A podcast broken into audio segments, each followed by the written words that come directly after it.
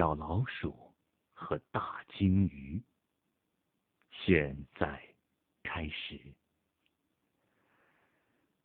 阿莫斯是一只小老鼠，它住在海边。它爱大海，它爱闻海风的气味，爱听海浪的声音，浪花的泡沫声，还有浪涛冲刷鹅卵石的刷刷的声音。他老想着大海，想知道大海另一边那遥远的地方是怎样的。有一天，阿莫斯在沙滩上动手建造一艘船。他白天造船，晚上学习航海技术。船造好以后，他往船上装上干酪、饼干、橡子、蜂蜜、麦芽。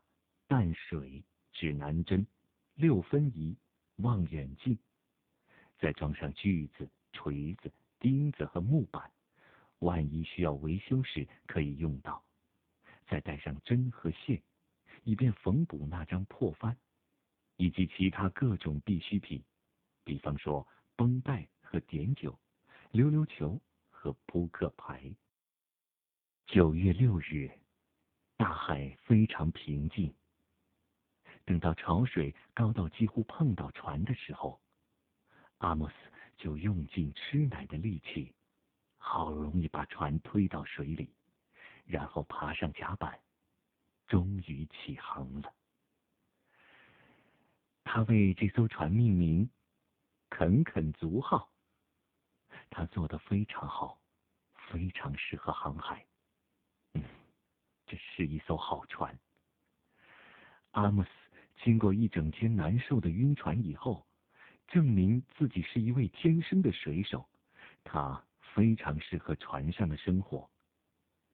阿莫斯十分享受他的旅行，天气非常美好，波浪大的和山一样，白天黑夜他在波浪上上来下去下去上来，他充满了好奇心，充满冒险精神。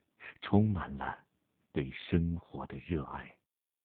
有一天晚上，在波光闪闪的海上，阿姆斯看见有些鲸鱼喷射着发光的水，他惊叹不已。后来，他躺在甲板上，盯着一望无际、满天星斗的天空。小老鼠阿姆斯，广阔宇宙里的一粒灰尘。感到和一切融为了一体，他被美丽和神秘的一切迷住了，在船的甲板上翻来滚去，滚去翻来，可一不小心，扑通的一声，阿莫斯掉进了大海。啊啊啊啊！不不，救命！救命！救命啊！救命啊！他尖叫着，拼命去抓肯肯族号。但是那艘船躲开了阿莫斯的爪子，乘风扬帆，自个儿走掉了，再也找不见他了。他在这里，这是哪里呀？在无边无际的海洋当中，离最近的海岸有一千英里。极目远望，什么也看不到，连一块可以抓住的木板也没有。我我应该试着游回家吗？阿姆斯想。我应该试着漂浮下去吗？他能游一英里，但绝游不了一千英里。他决心继续漂浮下去。他踩着水，希望有谁，不管是谁，会来救他。但是，万一来了鲨鱼或者其他的大鱼，像……朱家鱼呢？他该怎么保护自己呢？阿姆斯很迷茫。早晨来了，就像每天一样，阿姆斯感觉非常非常累。他是只非常小的老鼠，非常冷，湿漉漉，心慌慌。眼前仍旧是一片空旷的大海，一无所有，什么也看不见，接着，祸不单行，天开始下雨了。最后，雨总算停住了。正午的太阳给孤零零的他一点欢乐和温暖，但是他已经精疲力尽。阿姆斯开始想到被淹死是什么滋味，他会花很长的时间吗？感觉会很可怕吗？他的灵魂会上天堂吗？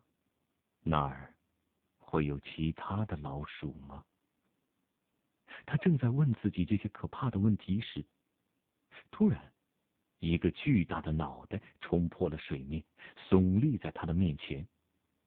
这是一头鲸鱼。哇哦！你是什么鱼啊？鲸鱼问道。你一定是一种什么鱼？我不是鱼。阿莫斯说。我只是一只老鼠，是是一种哺乳动物，生命进化的最高形式。我我我生活在陆地上。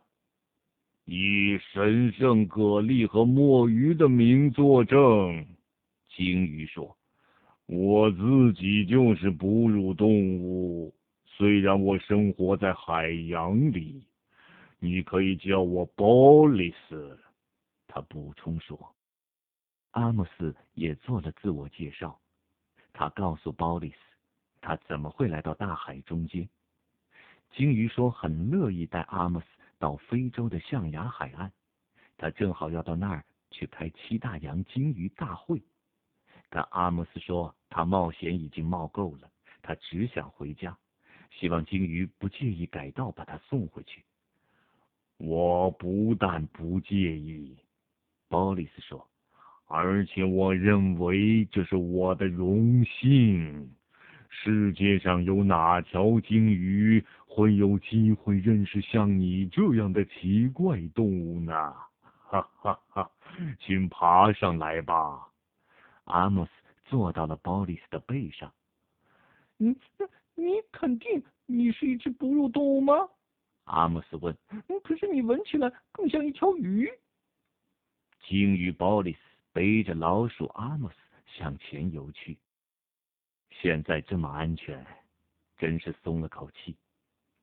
阿莫斯在阳光下躺着，他太累了，很快就睡着了。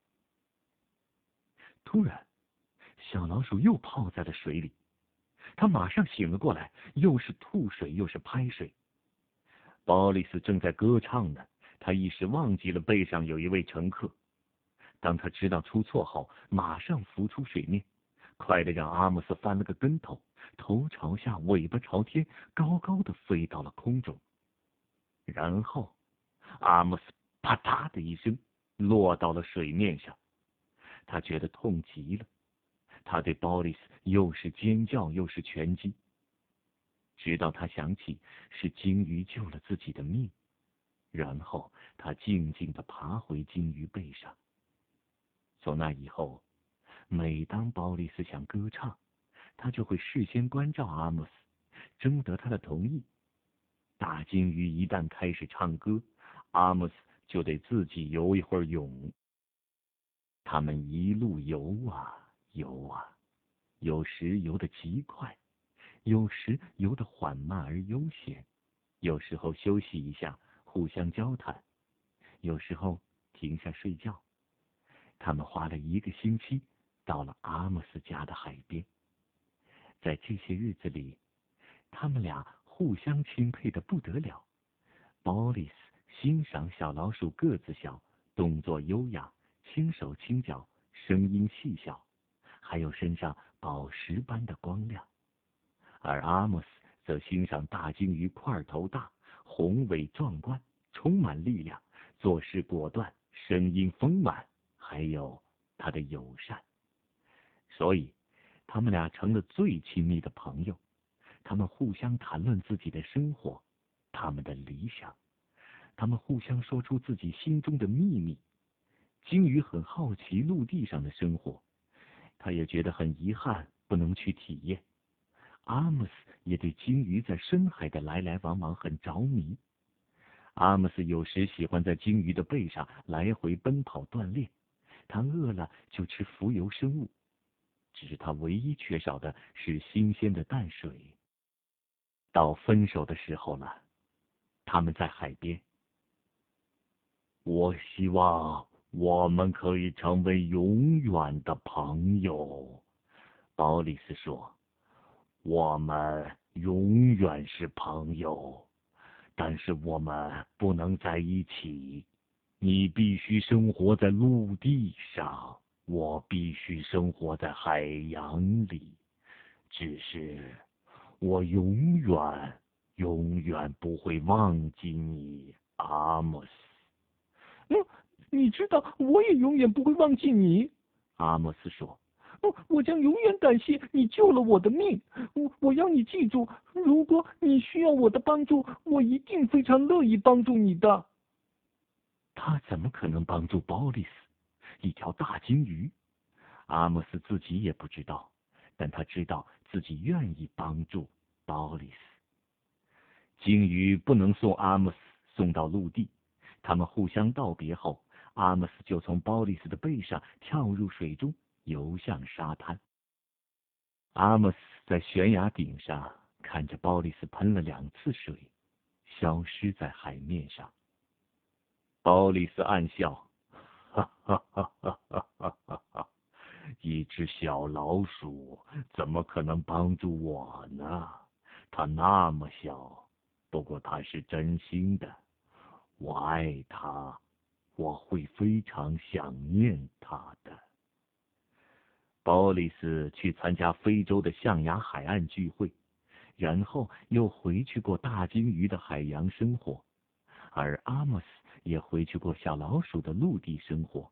他们俩都快快乐乐。一转眼，许多年过去了。阿莫斯已经不是一只非常年轻的老鼠，鲍里斯也不是一头非常年轻的鲸鱼了。就在这时，发生了这个世纪最严重的风暴——飓风耶塔。真巧，鲸鱼鲍里斯被风暴大浪抛上了岸边，正好在阿莫斯家的岸边。事情就这么发生了。当风暴已经完全过去，鲍里斯直挺挺、干巴巴的躺在沙滩上，热辣辣的太阳晒干了他的水分，他迫切需要回到水里。而这时，老鼠阿莫斯恰好到沙滩去看看飓风耶塔造成多少损害。当然，鲍里斯和阿莫斯立刻认出了对方。我不用告诉你。老朋友在这种绝望的情况下再见时的心情。阿莫斯冲向鲍里斯，鲍里斯只能眼巴巴看着阿莫斯。阿莫斯，阿莫斯，救救我！像山一样高大的鲸鱼对像尘埃一样的小老鼠说：“我想，我快要死了。”如果我不能很快的回到水里，阿莫斯很难过的看着鲍里斯。他知道，他必须快快的想办法，必须快快的想出来该怎样做。突然，小老鼠阿莫斯不见了。哦，我恐怕他帮不了我。鲍里斯对自己说：“虽然他想要做点什么，但这样一个小家伙又能做什么呢？”鲍里斯现在独自躺在岸边，就像阿莫斯曾经独自在海水中的感觉一样。他确信他就要死去，他正准备着死去。这时，阿莫斯却飞奔回来了。他带来两头他能找到的最大的大象。二话没说，这两头好心的大象用尽了力气，推着鲍里斯巨大的身体直奔大海。他身上裹着沙子，一路翻滚。阿莫斯站在大象头上，大声喊着指点他们，但是谁也没听到他的话。没过几分钟，鲍里斯已经在水里面了，海浪冲刷着他的身体，他感觉到了湿润的美妙。哦，只有离开大海，才明白在海里真是太好了。他想，就是说。如果你是鲸鱼的话，不一会儿，它就能摆动尾巴了。然后它扭转身体，钻进了更深的水里。鲸鱼回头看了看在大象头上的阿莫斯，一滴眼泪从大鲸鱼的脸颊上流了下来。小老鼠阿莫斯也是眼泪汪汪。再见了。再见了，我亲爱的朋友，阿莫斯叫喊着：“再见了，再见了，亲爱的朋友。”鲍里斯声音低沉的叫着，消失在海浪中。他们都知道，他们可能永远不会再见面。但他们知道，他们永远、永远不会忘记对。thee.